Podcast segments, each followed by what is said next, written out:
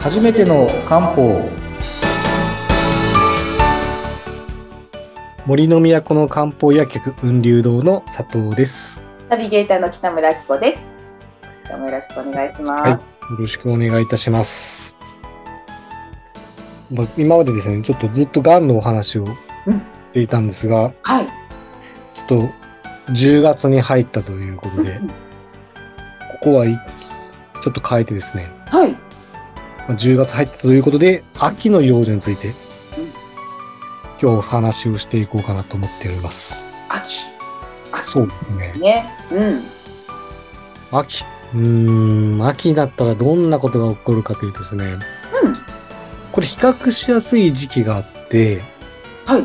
あの梅雨時あ、春じゃないんですかは梅雨時は急にほら湿度が上がるじゃないですかいはいはい。で秋は逆に急に湿度が落ちるのでそうですね。もううんちょっと比較しやすいんですねなるほど。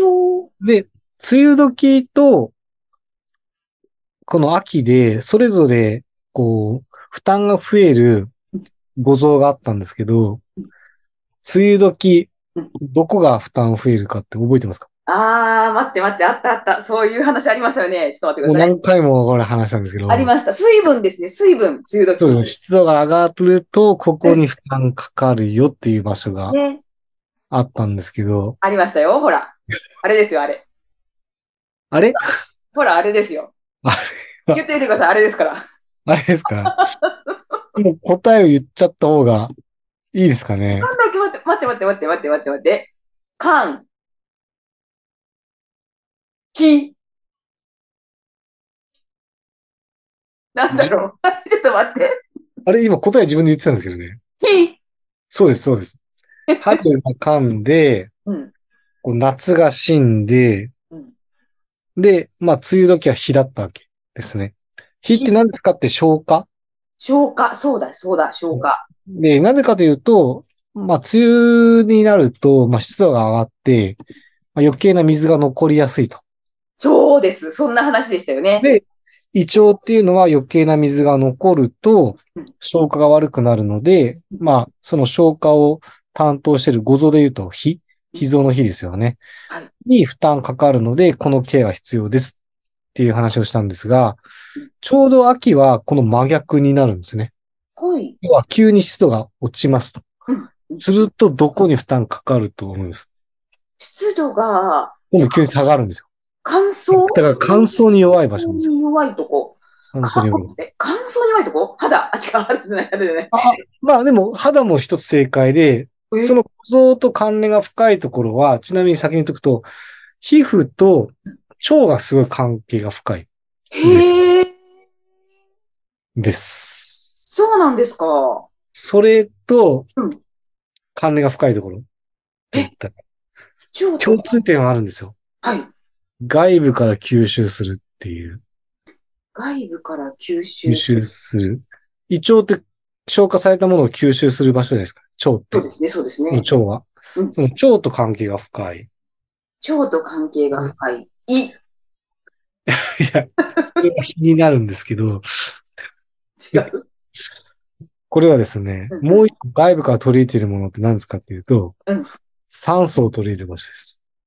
酸素。なので、肺です。肺。え、肺と腸か。あれなんかもし、肺と腸って関係ないように見えるんですけど、うんうん。普通してるのは、外部に触れていて、外部から体内に入れる場所なんですよ。うん。肺って外から入ってきた空気をこう体内に取り入れますよね。そうですね。で、最終的に胃腸で消化されたものが最後、こう、腸の、小腸、大腸で吸収される場所ですよね。はい中から外に入っていくものが入れる場所なので、肺でも腸でも共通してるのは、すごい免疫システムが整ってます。うん肺と腸ってすごい免疫が集中してるんですよ。よくその腸に、腸内環境とか腸って免疫集中してるっていううんうん。話をするんですけど、やっぱ外部、外から中に入れるところって免疫集中するんですけど、肺もすごい免疫集中してて、まあ理由は外から空気を中に入れる場所。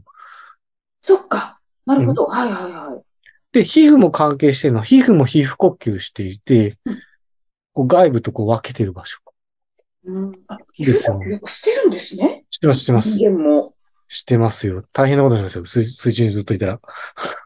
ええ疲れちゃいますね。で、なんで秋に、その肺のケアしなきゃいけないかというと、肺が乾燥に弱いんですよ。ー。胃が乾腸は非常に弱くて、燥。肺は乾燥に弱いんですよ。ええだから、あの、乾燥するとちょっと咳出やすかったりとかそうそうそうしそまう。すよね。しますね。あとは、急に湿度が落ちた時って、こう、毛穴が閉じちゃうような時っていうのは、皮膚呼吸の効率が悪くなるんですよ。だから、それもやっぱり呼吸に対して負担をかけやすい。うん。ということで、すごいわかりやすく言うと、まあ、梅雨の時は、まあ、余計な水、特に胃腸に残った余計な水を出して、まあ、消化を助けると。で、秋は逆に体を潤して、こう、肺を助けるということをやります。で、ちょっと肺はと他の臓器に比べて特徴があってですね、と現代で言うと、例えば心臓とか肝臓って最後臓っていう字つきますよね。そう、はい、はい。腎臓もそうですよねうん。で、基本臓っていう字がつくんですけど、肺だけ肺臓って言わないですあ、よ。本当だ。肺だけ肺だ。ですよね。肺は肺の方ですよねうん。これ理由があって、はい。あの臓って、あの心臓とかあの臓器の臓っていう字、月に蔵って書きますよね。そうですね。月にくら、肉付き。蔵って要は奥の方にしまわるうん。ものなんですけど、肺だけ外部に接してるんですよ。さっき言ったように、呼吸、空気直接やりますよね。外部センサーなんですよ。だから、体の中の奥には一応あるんですけど、実際外部と直接触れ合う。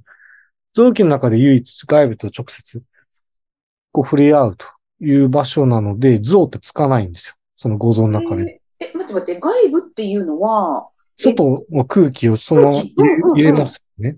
そっかそっか。そういうことか。腎はあ。臓がいきなり外のものを入れたりしないんです。触れたりしないんですよね。心臓もそうですよね。肝臓もそうですよね。そうですね。おその中肺だけが直接外のものを入れる場所になっているので、中にしまっているというか、一応外部と、まあ、外部センサー的な役割を実際持ってるんですけど、うんだから肺臓とはあまり言わないわけですよ。蔵じゃないんだ。うんへえ、面白い。で外部の影響を受けやすい。で、はい特に乾燥に弱いっていうのが肺なんですよ。へだえ。から秋になると、皮膚とか肺をこう潤してあげてうん、秋の養生をするということになります。肺を潤すってなんかちょっと、い、素人にはわかんないです。まあでも、あの、そういう場所を潤すのが得意なものとか、あるんですね。へえ。そうなんですな、なん、どうすればいいんだろよ。で、一つは、純粋に、うんと、皮膚の表面を潤したいわけですよね。さっきも言ったように、急に肌が乾燥してしまう う。うんとなると、その、皮膚呼吸の効率悪くなっちゃうのではい、肌を潤したいんですよ。はいで、これはまた食のお話、薬膳的なお話で言うと、はいこうそれぞれ味の話があったんですよ。味。味。甘いとか、塩辛いとか、辛いとか。で、例えば、五臓六腑で言うと、缶にとっては酸味、酸っぱいものがいいんですよ。うん、うん、うん、うん。日は何が良かったか覚えてますええー。待って待って待って、苦いやつ。それはご存知、芯ですね。あ苦ー味を排出させるので余計なね、要は、今、その、ようやく涼しくなってきた 10月ですけど、まあ9月まで暑かったわけ。うん、そうで、暑いと心臓に熱がこもって、ゴゾロップの芯に負担かかるのが夏でしたという話をしたんですけどい、で、苦いものっていうのは、こう、熱を含めて余計なものを外に出してくる。うん。熱を排出してくれるとうんいうことなので、熱がこもる夏っていうのは苦いものがいいですよと。うん。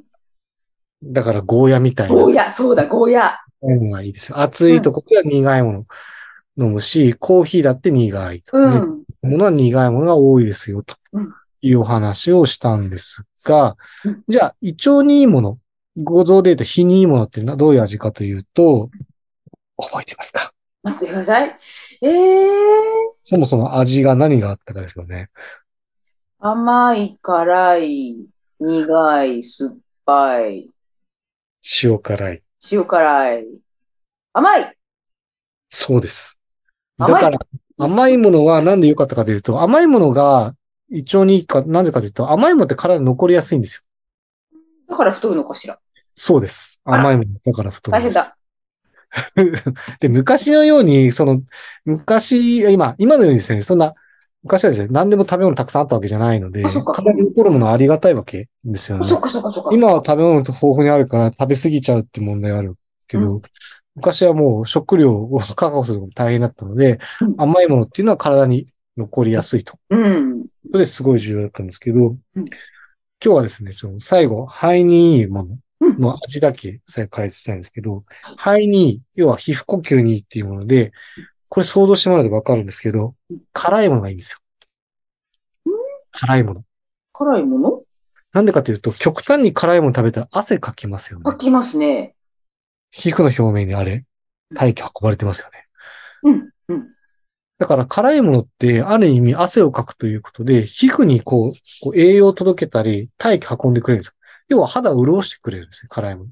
へえ。僕らしたは極端なんですけど、うん例えば普通に玉ねぎとか、うんうんうん。ニンニクもそうです。うんうん。そのぐらいの辛いものを食べることによって、皮膚の表面の血流が促されてうん、皮膚が潤うんですね。へえだ。から、あの、秋の養生っていうのは味で言うと辛いもの。